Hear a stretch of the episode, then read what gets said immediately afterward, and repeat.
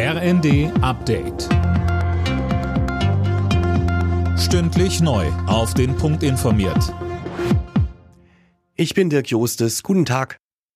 Einbürgerungen sollen in Deutschland künftig einfacher werden. Der Bundestag stimmt heute über die Ampelpläne ab. Unter anderem soll die Wartezeit bei der Einbürgerung von acht auf fünf Jahre gesenkt werden. Die Menschen, die sich nicht zur freiheitlich-demokratischen Grundordnung in Deutschland bekennen, sollen nicht eingebürgert werden dürfen.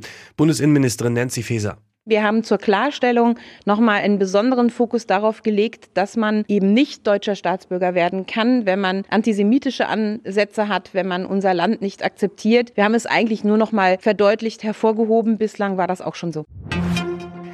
Die Deutsche Bahn hat der Lokführergewerkschaft GDL ein neues Angebot auf den Tisch gelegt. Die Bahn bietet ein Lohnplus von bis zu 13 Prozent und die Möglichkeit, dass Beschäftigte ab 2026 ihre Arbeitszeit bei vollem Lohnausgleich auf 37 Wochenstunden reduzieren können. Die Arbeitszeit ist aktuell der Knackpunkt in den Tarifgesprächen. Bundesverteidigungsminister Pistorius warnt vor einer weiteren Eskalation des russischen Angriffskriegs gegen die Ukraine. Er sorgt sich im Tagesspiegel, dass sich der Krieg ausweiten könnte. Fabian Hoffmann berichtet.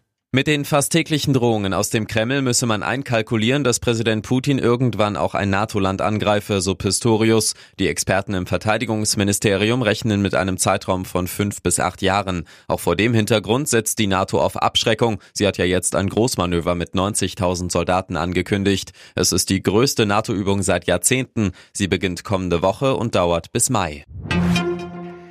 In der Münchner Allianz Arena findet heute die Trauerfeier für den verstorbenen Franz Beckenbauer statt. Zehntausende werden mit dabei sein, darunter auch Freunde und Wegbegleiter des Fußballkaisers. Die Trauerfeier wird von mehreren TV-Sendern übertragen. Alle Nachrichten auf rnd.de